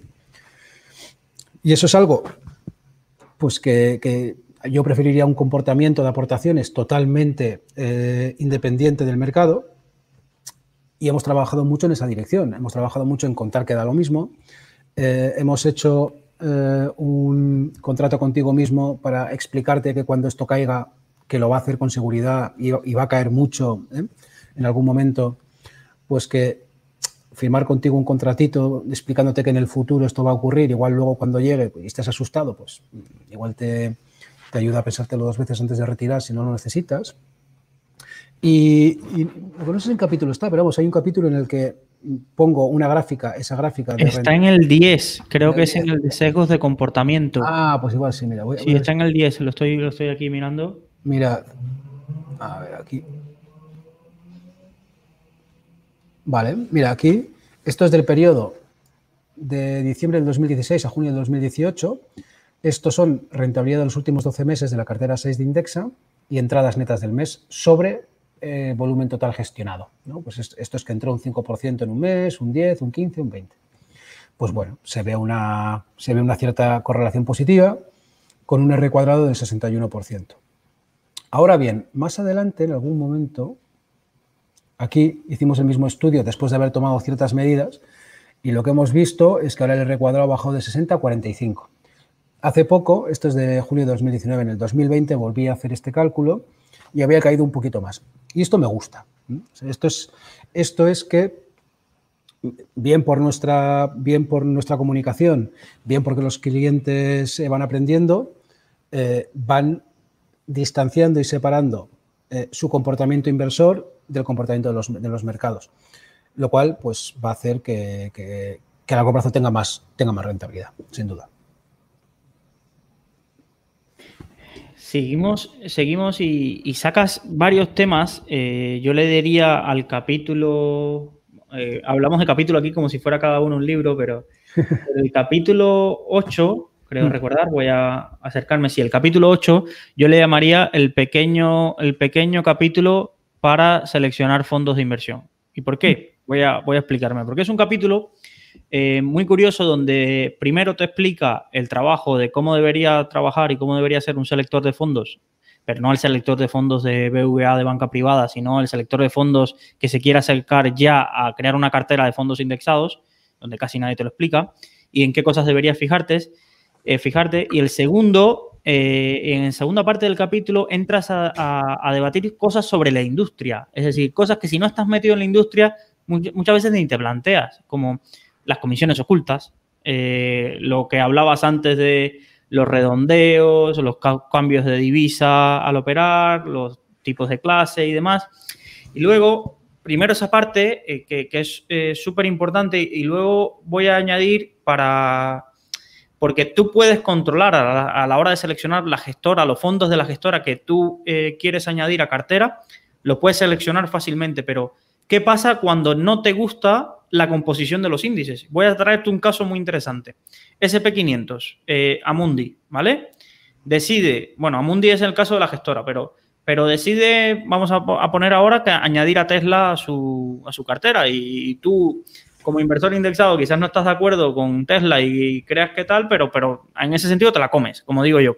O determinado, mañana se levanta MSCI y dice que solo va a proveer índices que cumplan con criterios sostenibles. Y tú tú eres un inversor indexado, ¿entiendes? Si todas las gestoras eh, van asumiendo el cambio, como ha asumido Amundi, que dice mi SP500 ahora va a ser SG. No quiero el SP500 Amundi SP500, sino que ahora va a pasar a llamarse Amundi SP500 SG y solo voy a incluir ese índice. Eh, ¿cómo, lleváis este proceso? Un poco, ¿cómo veis? O el cambio que mencionas en China. Entonces, te abro varios melones. Eh, que te los haya lanzado todos de golpe, pero, pero sobre todo lo que vamos viendo ahí es un poco eh, que el inversor indexado tampoco es, sobre todo el más profesional o, vosotros que estáis encargados de crear carteras, tampoco es he creado un sistema automático, ah, cierro los ojos, me olvido y, de aquí me, siento a que, a que los clientes aporten dinero, sino que hay una serie de decisiones o de, cosas que afectan a la construcción de las carteras que hay que debatir, como estoy de acuerdo con el peso que le está dando a China en, este fondo mundial y el peso que al final va a asumir en mi cartera. Entonces, un poco te lanzo todos estos criterios y, coméntanos un poco acerca de, todos estos temas del artículo. Sí, sí, por supuesto. a ver, como todo en la vida, eh, cuando te metes eh, a fondo, pues eh, el, demonio está en los detalles. y, en los fondos indexados es igual. O sea, parece que es una cosa muy sencilla, Probablemente sea más sencillo elegir fondos indexados que fondos de gestión activa, que para mí es algo que es muy difícil. ¿eh? ver aquel fondo que lo va a hacer mejor que el mercado en el largo plazo, en fin, es, eh, mm, eh, tienes que ser muy visionario. Pero en fondos indexados también hay que, hay que mirar cosas, hay que mirar cosas, son más o menos complicadas, pero hay que dedicarles tiempo y algunas de ellas son pues muy técnicas. Em, yo, una que me gusta mucho recalcar y que yo creo que es muy importante y que en algún momento veremos el efecto, es eh, la diferencia entre fondos que utilizan la réplica física y fondos que utilizan la réplica eh, sintética para seguir un, índice. La réplica física lo que hace es comprar pues, el Standard Poor's 500, las 500 compañías del Standard Poor's, y la réplica sintética utiliza un derivado, eh, es decir, no tiene las compañías, las 500 compañías en el fondo, hay otra cosa, que pueden ser otras acciones o directamente nada, y eh, a cambio llega a un acuerdo con un banco o con muchos bancos para que le den la rentabilidad del Standard Poor's 500 a cambio de un, de un coste de financiación. Bueno, entonces, por supuesto, todo esto ocurre mm, intentando poner muchas cortapisas para en caso de que no te pague el banco o que quiebre el banco, pues que el fondo pierda lo mínimo posible. Pero en fin, como de aquí a que nos jubilemos probablemente caerán uno o dos bancos eh, internacionales grandes también, de, nuevo, eh, pues en algún momento tendremos la oportunidad de ver estas réplicas sintéticas si realmente cubren bien el riesgo de crédito y en estos o no. Yo, ya con, mis 20 años, yo, ya... Eh, mm, es tan complicado ver el... si tú te metes a fondo, es, muy difícil saber la exposición que tienen a qué bancos Mm, es muy difícil saber los límites. Eh, prefiero, y el mercado ha dicho así, ¿eh? el mercado aproximadamente, eh, creo que es un 90% son fondos de réplica física y un 10% sintética. Creo que por ahí está el, ratio global. prefiero ir a lo sencillo, prefiero ir a, mm, oye, en mi fondo sé lo que hay, estas 500 compañías, lo entiendo bien y, y ya está. Entonces, este es un ejemplo, es un ejemplo en el, en el que si uno simplemente analiza eh, porque hay veces que los fondos de réplica sintética, por ejemplo, permiten eh, evitarte eh, la penalización fiscal, en algunos casos. si tú inviertes en, un fondo que invierte en acciones de Estados Unidos, con réplica sintética te puedes evitar la retención del, 30% que hacen en los fondos, los fondos indexados. A cambio estás asumiendo un riesgo de crédito que no entiendes y tal. Entonces, bueno, eso, por ejemplo, yo creo que es pues, algo que hay que cuando eliges hay que saber y hay que, hay que conocer. Y hay muchas otras cosas, hay muchas otras cosas. Eh, pues a la hora de elegir un fondo indexado, pues tienes que ver la liquidez que tiene, las comisiones, pero no solo eso, porque a veces tiene menos comisiones. Pero, por ejemplo, esto yo lo he visto, un fondo que tenía a priori menos comisiones, pero luego la rentabilidad es menor. Y no que ha pasado, no, que es que es un fondo, pero es que como es nuevo y es pequeño, no está recuperando los el porcentaje de los dividendos que se retienen en origen en Europa. No, es que pues al final cuatro duros y no lo están haciendo. Eh, pues esto es un ejemplo, ¿no? Y hay que meterte, analizarlo y ver, pues mira, si es más barato, el número es más barato, pero, pero luego mm, pues no, no, no, no, no va a ir mejor porque hay ciertas cosas que no se están haciendo. por decir un par de cositas más. Eh, sobre costes, pues eh, los costes al final hay de muchos tipos. En los indexados suele estar un poco más controlado porque te marcan el TER. Pero en fin, también hay unos costes ahí de divisa, cuando compras en otras divisas, hay los, costes de cobertura si hay cobertura. Pero en general los fondos indexados tienen una filosofía de reducir costes y normalmente eh, son gestoras que no tienen que, solo gestionan, ¿sabes? Que no tienen brokers, que no tienen... Entonces, están muy incentivados a, la reducción, ¿no? Cosa que en un fondo que está gestionado por, un banco, pues muchas veces no ocurre esto. Al final la cobertura la haces con la mesa de tesorería del banco, pues hay menos, menos incentivo a reducir todas estas, todas estas cosas. Ah, sobre, sí, aquí entro en, oye, los índices, ¿no? Oye, yo quiero invertir en Estados Unidos, pero está el Standard Poor's 500, eh, está el Russell, eh, hay otros, están los fondos eh, que me quitan ciertas acciones por criterios de sostenibilidad. En bonos todavía es mucho más complicado. Los, los, índices de bonos son un mundo aparte. tradear bonos es mucho más complicado que tradear acciones. Muchos índices te ponen un mínimo de de emisión para, entrar, te piden además un mínimo de free float para entrar. algunos te ponen rating mínimo. O sea, es, es, complicado. Fernando, nuestro compañero Fernando siempre tiene la. No le gustan los índices de bonos porque dice que tienden a, a, representar a las compañías más endeudadas en vez de tener emisiones de compañías eh, que no tengan tanta deuda, pero son, son más seguras. Siempre tenemos ese, ese debate aquí en la oficina. Yo, yo, yo ahí lo que le diría es que no tienen por qué ser las más endeudadas, son las que más deuda emiten. Que para ser la más endeudada tiene que ser la que más deuda emite por unidad de, capital. Entonces, y eso yo no lo tengo tan claro. Puede, puede que sea también así, pero, pero no, no, es tan, tan exagerado. O sea, no, no, diría que las, que las que más pesan son las más endeudadas. Son las que más deuda han emitido. Que, que luego, pues, eh, no es lo mismo. Y, pero, pero, en fin, ese es el mercado. O sea, al final, alguien que ha decidido indexarse es alguien que respeta mucho las decisiones de, los que todos, todos los inversores están tomando de manera agregada. Entonces, si alguien ha decidido que eh, hay que darle mucha deuda a JP Morgan, eh, pues en fin, ¿no? Pues, eh, ¿quién somos nosotros para decir, no, no, es que JP Morgan no se merece tanta deuda y hay que, hay que, hay que darle menos? ¿no? Entonces, bueno, pero en, cualquier caso, volviendo a lo de índices mejores o peores, entonces sí que hay mucho, de hecho es una de las principales decisiones que se toman, es eh, qué índice, qué índice cojo. Y yo prefiero los, si tú lo que quieres hacer es eh, indexarte y diversificar, cuanto más representativo, es decir, cuanto más amplio sea el índice que estás eligiendo para representar un activo, mejor. Luego tendrás que tener en cuenta el coste.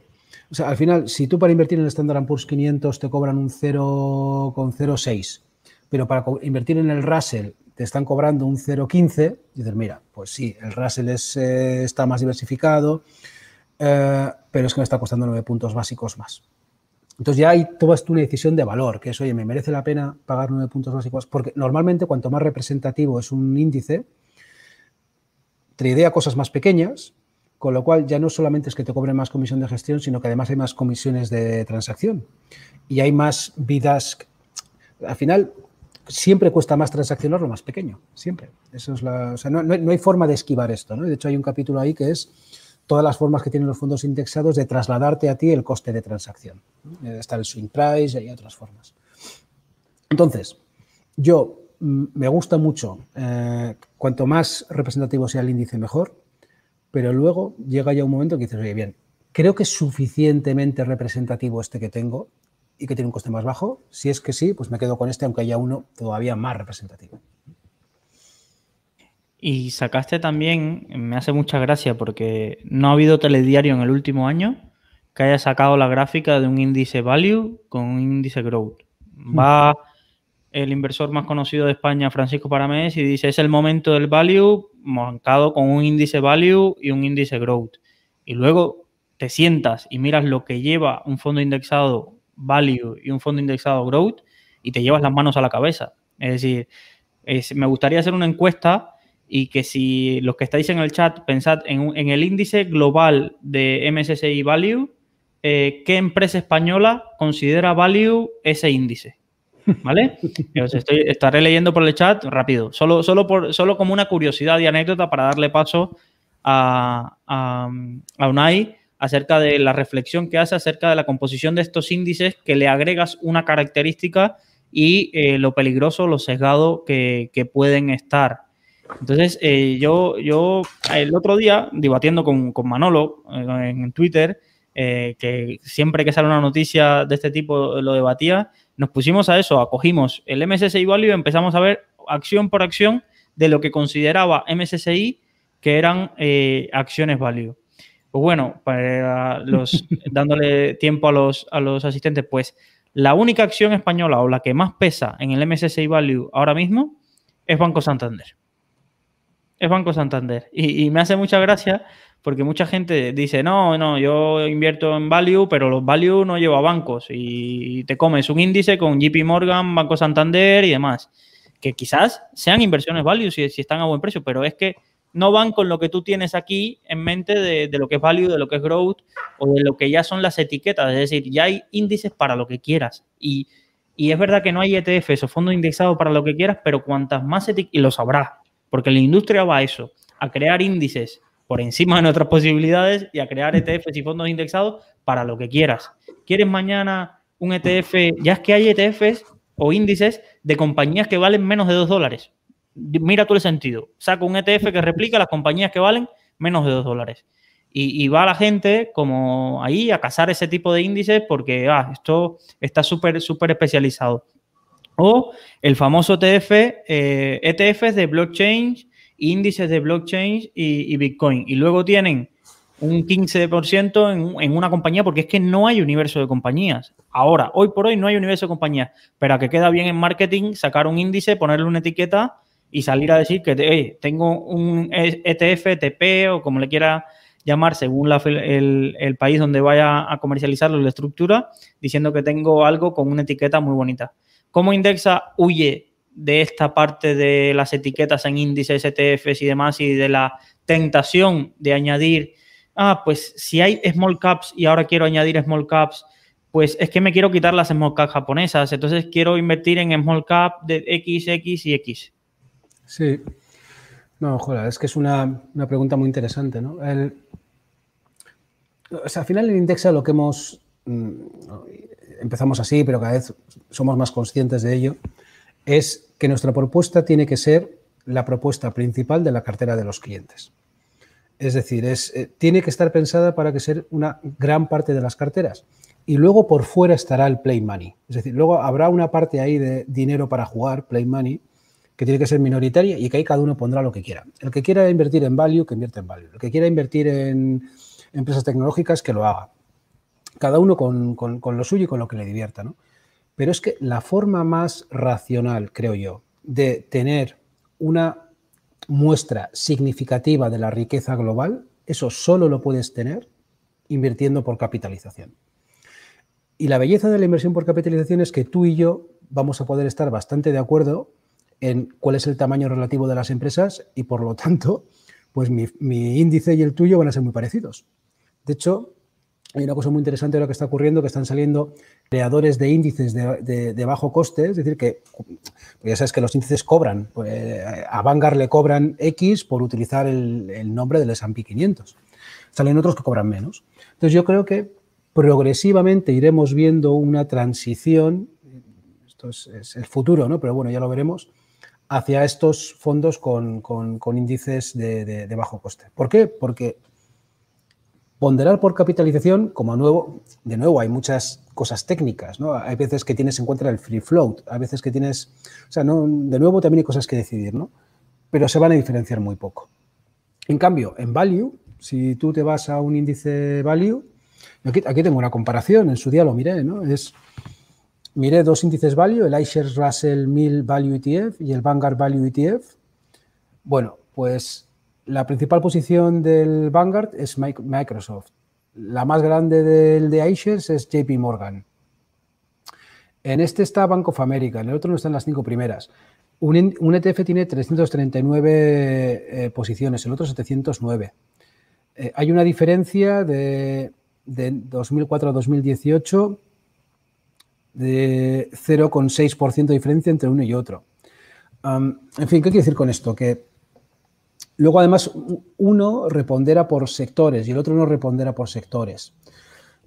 Se puede hacer de muchas maneras. ¿eh? Al final, ya cuando te sales de la ponderación por capitalización, e incluso ponderando por capitalización, hay muchas cosas que hay que mirar, como lo que les he dicho antes, ¿no? como emisión media o emisión mínima, liquidez, etcétera. Cuando sales de ahí, el mundo se abre, cada uno lo hace de una manera distinta no sabes cuál es mejor, probablemente no se pueda saber a priori cuál es mejor, es imposible saberlo. Probablemente en media sean iguales, es decir, la rentabilidad esperada de uno y otro sea muy parecida. Em, y bueno, y en Indexa lo que hacemos es, mm, ni buscamos exposición sectorial específica porque si tecnología pesa un 20 es porque lo ha dicho el mercado, no voy a poner yo más ni menos. Y en el índice hay, lo va, es, hay las empresas value que hay, eh, con el peso que tienen porque así lo ha decidido el mercado. Si dentro de cinco años el mercado cambia de opinión ¿eh? y de repente el mercado opina que las empresas value tienen que valer más porque las expectativas de rentabilidad o la percepción del riesgo que se tiene sobre ellas mejora, pues bienvenido sea, subirán eh, o, caerán. pero, Indexa no es el que tiene que estar ahí para decidir estas cosas, ¿no? Es decir, no, nos vamos a meter, no nos vamos a meter ahí.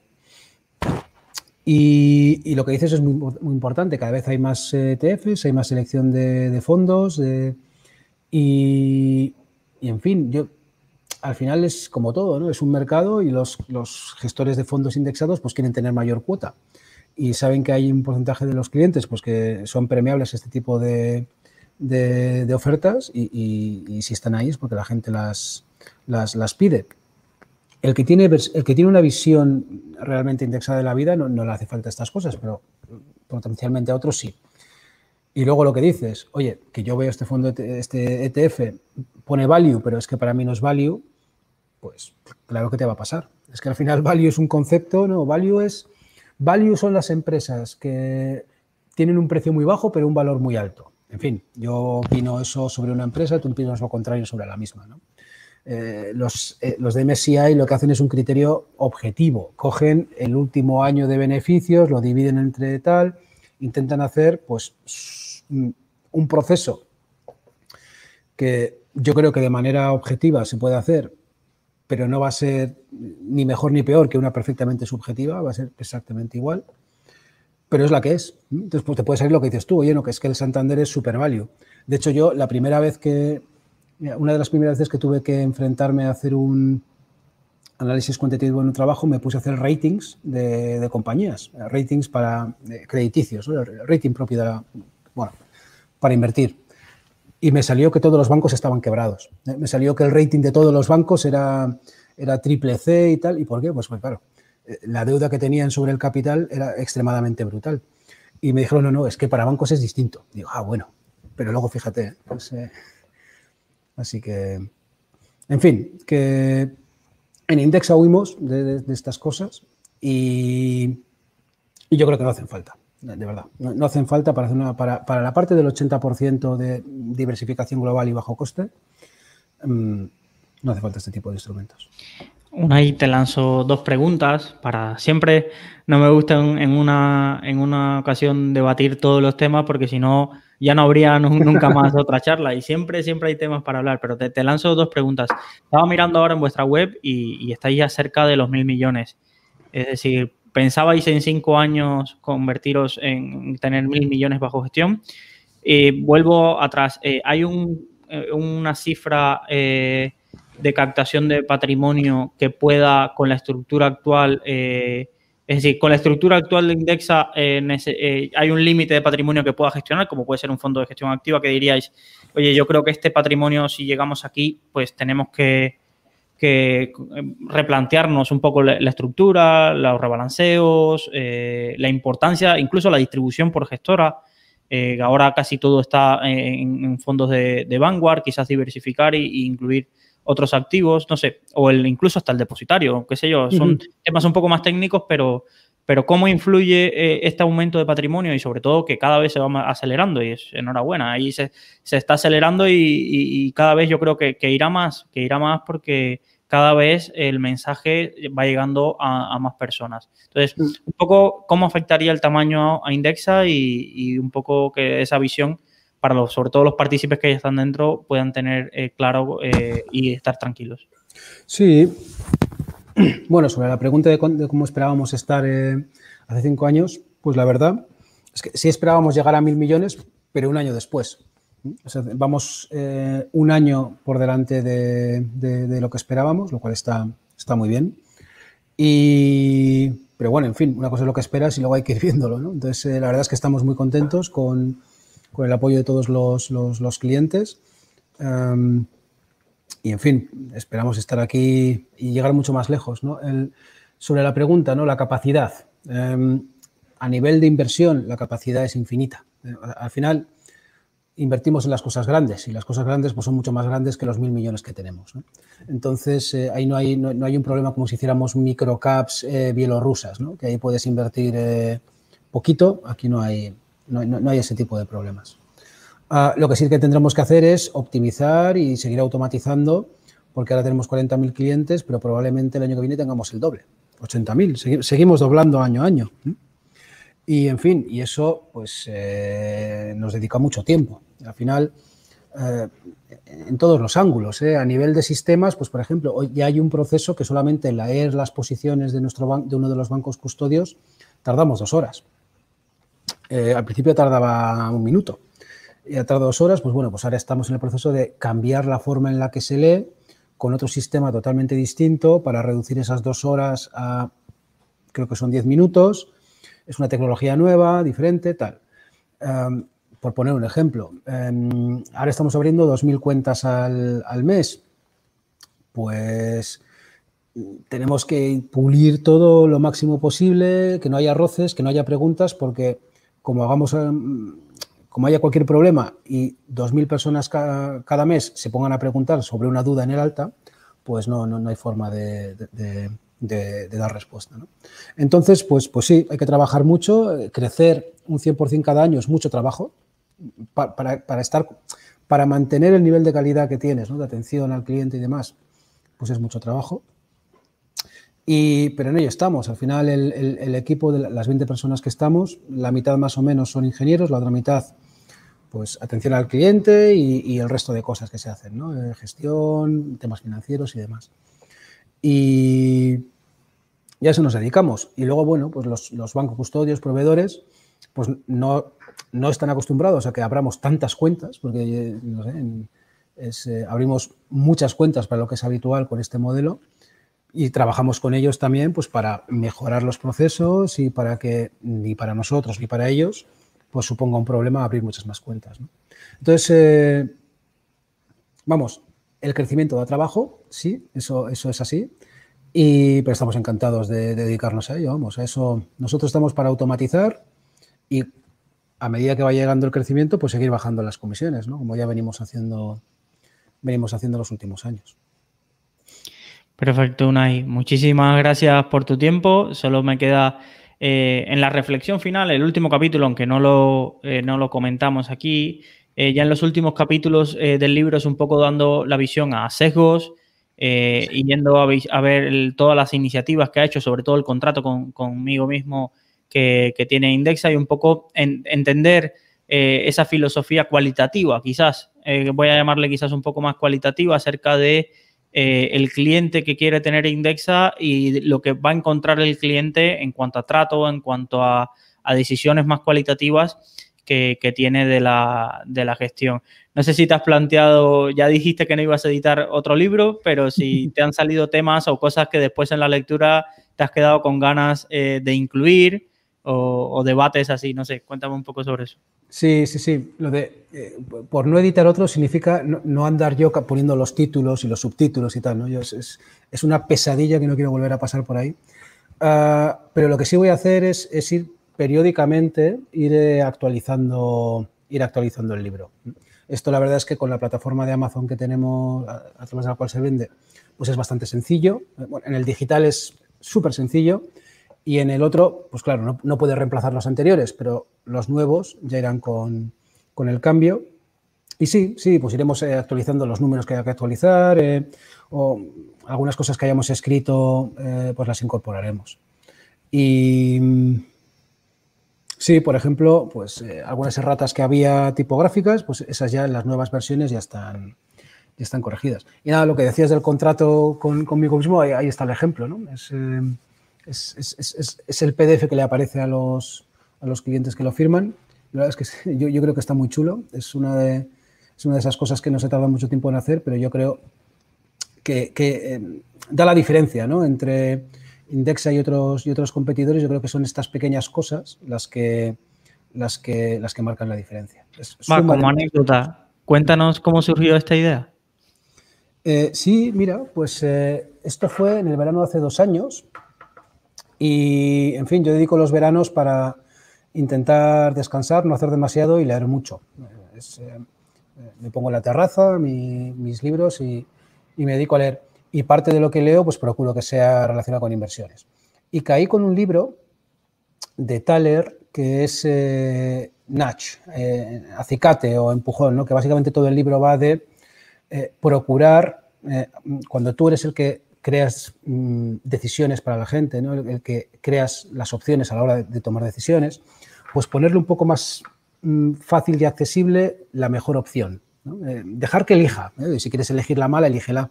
Pero poner un poquito más sencilla la buena. Y entonces, en fin, pensando mucho sobre, sobre esto, Ah, y en el libro de Thaler había una parte sobre lo difícil que es eh, bajar de peso. Entonces, que, él eh, em, eh, quedó con un amigo y, vio que, claro, la mejor forma de hacerlo era, al final, perder de peso es tener pérdidas a corto plazo. Y pérdida a corto no, no me puedo comer el chuletón. Entonces, como no, pues eso es una pérdida y es algo a corto plazo y todo lo que es pérdida se sufre más que la ganancia y todo lo que es a corto plazo duele mucho más que lo que, que llega a largo plazo. Entonces, claro, perder un chuletón eh, ahora frente a estar delgado en el futuro, pues es una cosa que está perdida de antemano. Entonces, ellos lo que hicieron para nivelar esto era, ah, bueno, vamos a poner X meses y si en X meses no estoy delgado, tengo que donar 50.000 eh, euros a, una ONG y lo firmo por contrato. Entonces, firmas un contrato entre los dos y eso hizo que ambos pues, estuvieran perfectamente delgados en, eh, pasados los, meses porque había que pagar 50.000 euros, lo que más que compensaba no comerte el chuletón. Entonces, relacionado con esto, yo, yo pensé, jolín, pues qué buena idea ¿no? lo de firmar un contrato para eh, reducir tu sesgo. Y, el, y, el, sesgo aquí, ¿cuál es? El sesgo es que cuando cae la bolsa que caerá, siempre, siempre piensas que esta vez sí que sí, el mundo se acaba y esta vez sí que sí lo voy a perder todo, que va a caer mucho más y que, oye, mira, pues eh, está cayendo, voy a retirar, que es lo razonable, es lo prudente, y ya invertiré una vez se haya recuperado y la cosa esté más tranquila. Entonces, eso que todo el mundo o mucha gente sabe que no hay que hacer, lo sabes cuando la cosa está tranquila. Cuando llega el momento, de nuevo vuelves a pensar que esta vez, y la última fue pues la del virus, eh, yo qué sé, ¿no? Entonces, pues ahí pensé que, que un, escribirte a ti mismo un texto ¿no? para el futuro diciendo, oye, que no seas cagón, que dentro de que esto es a largo plazo, que yo ya sé que esto puede caer, que tal, pues probablemente sea un acicate para cuando llegue eso, pues por lo menos hacerte reflexionar. Y, de ahí surgió.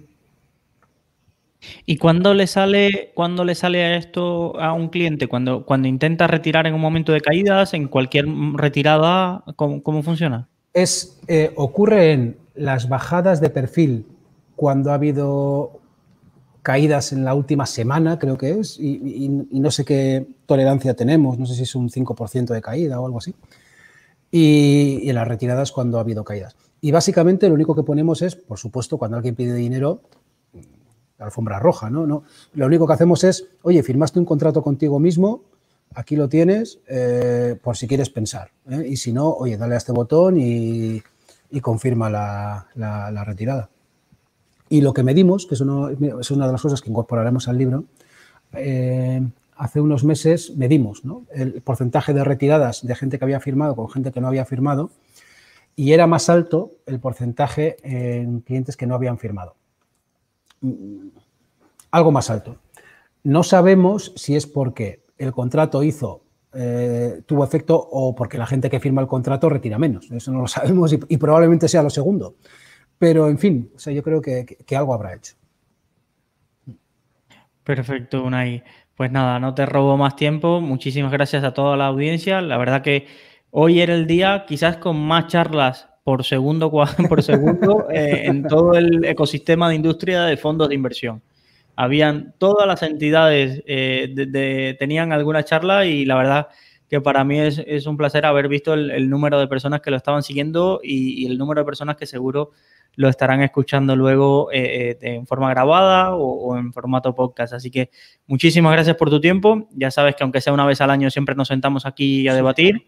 Y estoy seguro que de aquí eh, habrá muchísimos temas la próxima vez que nos sentemos, ya sea conmigo o con Manolo, con cualquier, con Enrique Roca, con cualquier especialista que siempre tenga ganas de debatir acerca de asignación de activos, cartera y, sobre todo sobre la industria y cómo mejorar la cultura financiera y, y los ahorros de la gente. Yo no es un secreto, llevo, eh, lo que hemos comunicado, llevamos haciendo un, curso de fondos con el equipo para aumentar un poco la cultura financiera en fondos y la verdad cuando ves la cantidad de datos de lo que te saca Inverco, de patrimonio que hay metido en, fondos y dónde están, eh, y no, en que estén metidos en fondos, sino en qué fondos, eh, la verdad te llevas las manos a la cabeza y sobre todo lo que más me preocupa es que seguramente un alto porcentaje ni se ha llegado a plantear eh, en lo que tiene el dinero. Es decir, ni, sabrá qué es eso que, influye lo básico. Lo básico, entonces la verdad que queda mucho por crecer y queda mucho por divulgar. Entonces, en vuestro lado lo tocará la parte del crecimiento y la nosotros la de divulgar eh, para seguir ayudando a tomar las mejores decisiones financieras. Pues fantástico, Luis Ángel. Yo ya sabes que encantado de tener estas conversaciones. Así que cuando queráis, eh, lo volvemos a repetir. Gracias a todos los asistentes y nos vemos en una próxima ocasión. Si te ha gustado este contenido, recuerda que puedes estar al día de todas nuestras novedades suscribiéndote a cualquier plataforma desde la que nos escuches o a través de nuestro blog en Rankia que te dejamos en la descripción.